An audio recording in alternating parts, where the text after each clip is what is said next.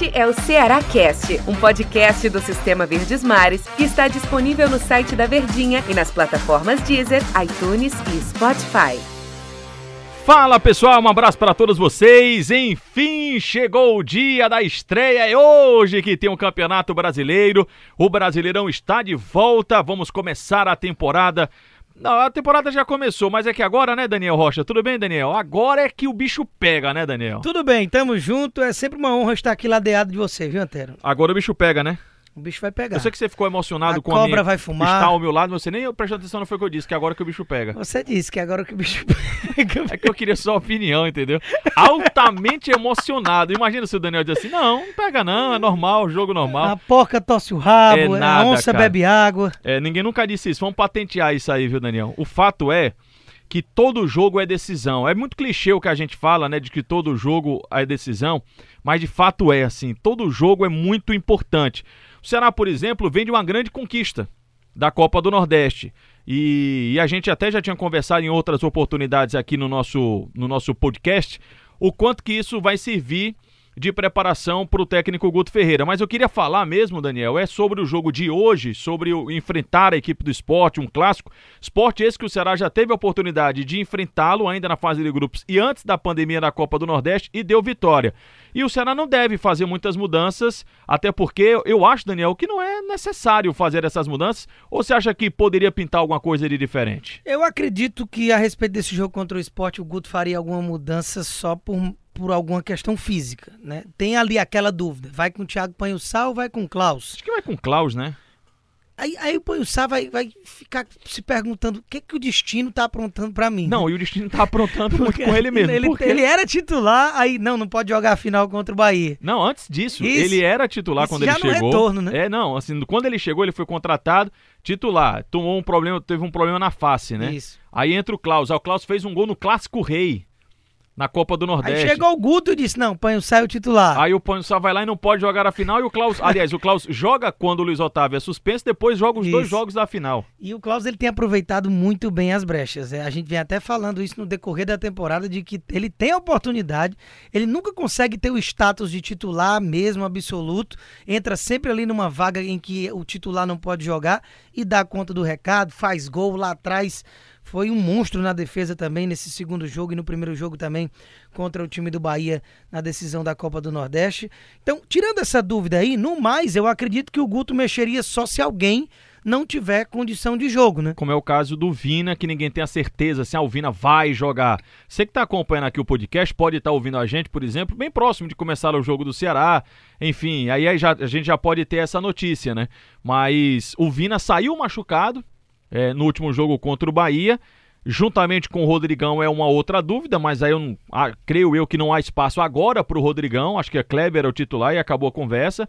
E a questão ficava mesmo com relação ao Vina, se ele tem condições de jogo ou não. Agora- E aí, e aí, Daniel, eu acho que abre um bom precedente assim, tipo, quem poderia substituir o Vina, né? Vou dizer uma coisa, pela animação que ele tava no quarto do hotel lá, que a gente pôde acompanhar no Globo Esporte, Ele joga com o. Bergson, né? Ele tava ali fazendo macacada, comemorando, beijando a medalha. Não me parece alguém que tá machucado que ficaria de fora da estreia, não. Mas o fato é que ele já entrou com, com a atadura na coxa, né? A gente pôde perceber ali, tava enfaixado. Mas se ele não jogar, realmente é uma dúvida interessante, né? O Bachola não tem condição de jogo ainda. O Lima, acredito que fisicamente está inteiro, mas não tem jogado absolutamente nada nas oportunidades que tem, tem tido. Será que vai Ricardinho? Martan? Martan, e aí fica sem um meia realmente? É um problema. A ausência do Vina hoje talvez seja o setor mais carente. Outra dúvida que também pode surgir agora me vindo à cabeça. Rafael Sobis foi quem entrou no lugar do Vina no jogo contra o Bahia. Mas eu acho que Será foi... que ele poderia ir Não, com o Sobis? Eu né? acho que ali foi muito mais pontual de jogo. Acho que ali foi muito mais pontual de jogo. O que me, me abre assim a mente, Daniel, com relação ao time do Ceará, que embora ele tenha conquistado a Copa do Nordeste, na minha opinião, acho que na sua também, não é questão definida e definitiva esse time, principalmente do meu pro ataque. É, você talvez tem que ver aí se o Clebão vai se firmar mesmo, se o próprio Fernando Sobral, embora eu acho que os dois estejam muito bem, mas como agora tá valendo cinco substituições, você pode fazer até cinco alterações, então você tem condições de rodar mais, dar mais oportunidade e ver melhor os seus jogadores em campo, né? Eu acredito que era isso, inclusive, que o Guto vinha fazendo, né? Quando levou até o Jacaré e o Clebão para Salvador para viagem, não se tinha certeza se esses caras jogariam. É, sequer entrariam em alguns minutos em campo. E o Jacaré entrou numa fogueira contra o Vitória, ainda no primeiro tempo, e o Clebão virou o que virou, um cara hoje que a gente consegue dizer que o Clebão é titular do time do Ceará. Então, exatamente nesse gancho, eu vejo o Kleber hoje e o Sobral dois caras que não vai, não vai ter mexido ali na frente nessas duas posições, não.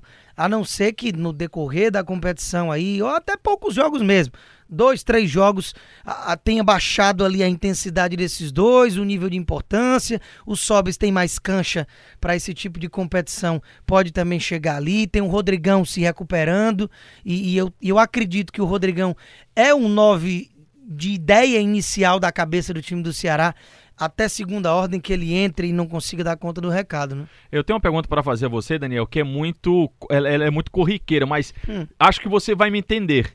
Em tudo que dos últimos acontecimentos, do encaixe do Ceará, dessa sinergia que a gente percebe do técnico com o elenco do time do Ceará, com a conquista da Copa do Nordeste, nesse confronto contra o esporte, é batida a pergunta, mas você vai me entender. O Ceará é favorito?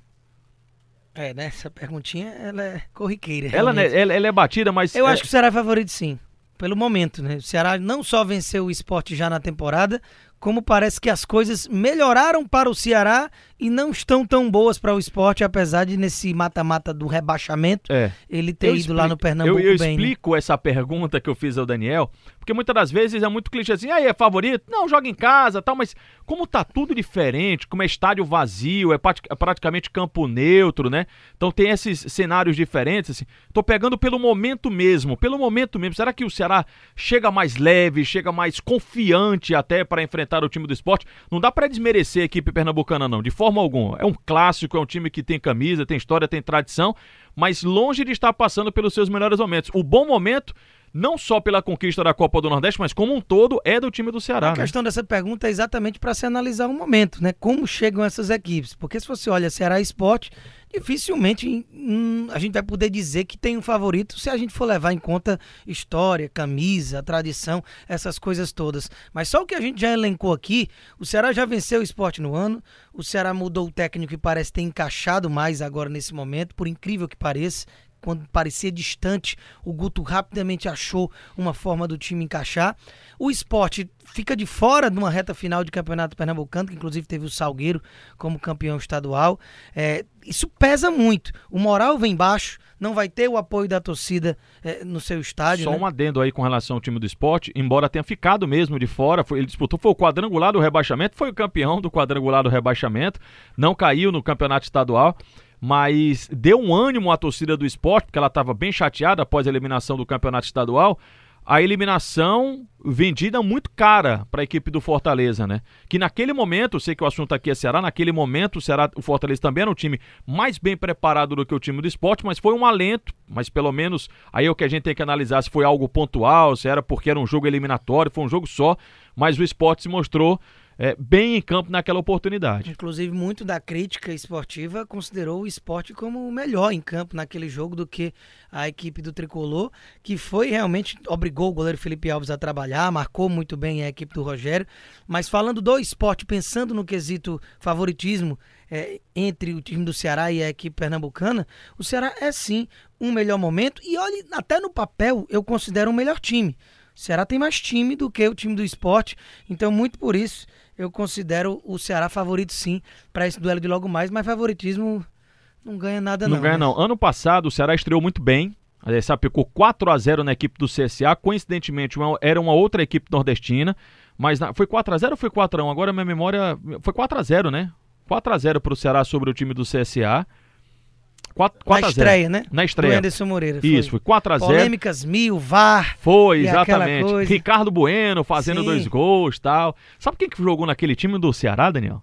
Quem? Auremi foi era titular. Sabe quem era titular ao lado do Ricardo Bueno no ataque? Eu tava olhando hoje, chuta. É. Eu sei que o Beckson entrou no decorrer do jogo. Beckson entrou. Vê se você tá bem de memória. Até serve até pro pessoal que tá acompanhando o podcast. Você lembra quem era a dupla de ataque Leandro Carvalho jogou, né? Jogou, mas não, não era dupla de ataque, não era ele. Era Ricardo Bueno e... E? E... Roger. Chico. Eita. Ricardo Bueno e Chico. Você vê como o futebol é, é, é dinâmico, né, cara? Era Diogo Silva, Samuel Xavier, Thiago Luiz Otávio e o Felipe Jonathan. Agora, enfim, eu vou, vou falhar nessa. Aí o meu campo me Não, chamou a atenção. Já tinha saído. Me chamou a atenção no meu campo, que era o Auremi, e no ataque mais ainda, que era Ricardo Bueno, que depois saiu, e o Chico, que é, rescindiu o contrato agora há pouco com a equipe do Ceará. Pra você ver como é dinâmico, né? Foi um 4x0 que deixou o Ceará na liderança da primeira rodada. né? E o que eu ia falar era exatamente isso. Como é bom você largar na frente. Embora o Ceará tenha tido problemas ao longo do campeonato, mas é sempre bacana você largar na frente. E ainda mais, porque o Campeonato Brasileiro, eu falei dos clichês, mais clichê impossível. Você olhar a tabela e dizer assim: eita, pedreira. Vixe, o próximo jogo é difícil, porque o Ceará pega o esporte fora agora, né? Depois ele joga em casa contra o Grêmio e sai para enfrentar o Atlético Mineiro no domingo. Então é sábado, no caso hoje, quarta-feira Grêmio e depois o, o Atlético Mineiro no domingo. E Só era o. Carleto, viu? Lateral Era o esquerdo. Carleto, é verdade, cara. né, Felipe Jonas? É, depois entrou o João Rapaz, Lucas, era o Carleto lá Sobral entrou nessa partida também. Aquela história, por isso que a gente, ao que a gente comentou agora sobre escalação, muito provavelmente esse time que está começando hoje contra a equipe do esporte, pela, pelo campeonato longo que nós temos, as 38 rodadas, não será o time que vai terminar. Mas a gente, pelo menos eu concordo aqui, acho que eu concordo com o Daniel, e o Daniel Hum. concorda comigo, de que não há necessidade para hoje de fazer grandes alterações. É dar uma sequência e aí sim, com o andamento da competição, Aí- achar o melhor, aí- um encaixe melhor ainda. A Né? ideia inicial é essa, não tem nem muito sentido a gente ver alguma mudança, a não ser que a questão física atrapalhe algum atleta correndo risco de lesão ou não estando 100%. Mas existem essas possibilidades bem fáceis da gente apontar. De um Sobis começar a desabrochar e mostrar o que tem de valor e naturalmente jogando o que sabe, ele não é reserva. Um Rodrigão, que é a ideia inicial do Ceará na construção do time da temporada de ser esse camisa 9, se ele realmente encaixar estando bem também fininho, como aparentava estar durante a quarentena. E Leandro Carvalho bem fisicamente, você tem o Matheus Gonçalves que pode ganhar confiança de novo. Algo pode mudar nesse caminho, mas a ideia realmente inicial é da manutenção desse time. Daniel, vamos aguardar, vamos esperar. A gente vai na sequência aqui dos nossos podcasts analisar o time do Ceará. Tomara que seja um- uma boa estreia, com uma boa vitória e principalmente com um bom futebol, porque aí a certeza de que as coisas estão caminhando bem, não é isso, É Daniel? o que a gente espera, viu? Tamo junto. Valeu. Amanhã tem? Claro que tem. No domingo também tem podcast? Tem sim, tem o nosso podcast. Aí sim, analisando já o resultado, tomara que de vitória do Ceará contra o esporte. Valeu, pessoal. Até amanhã.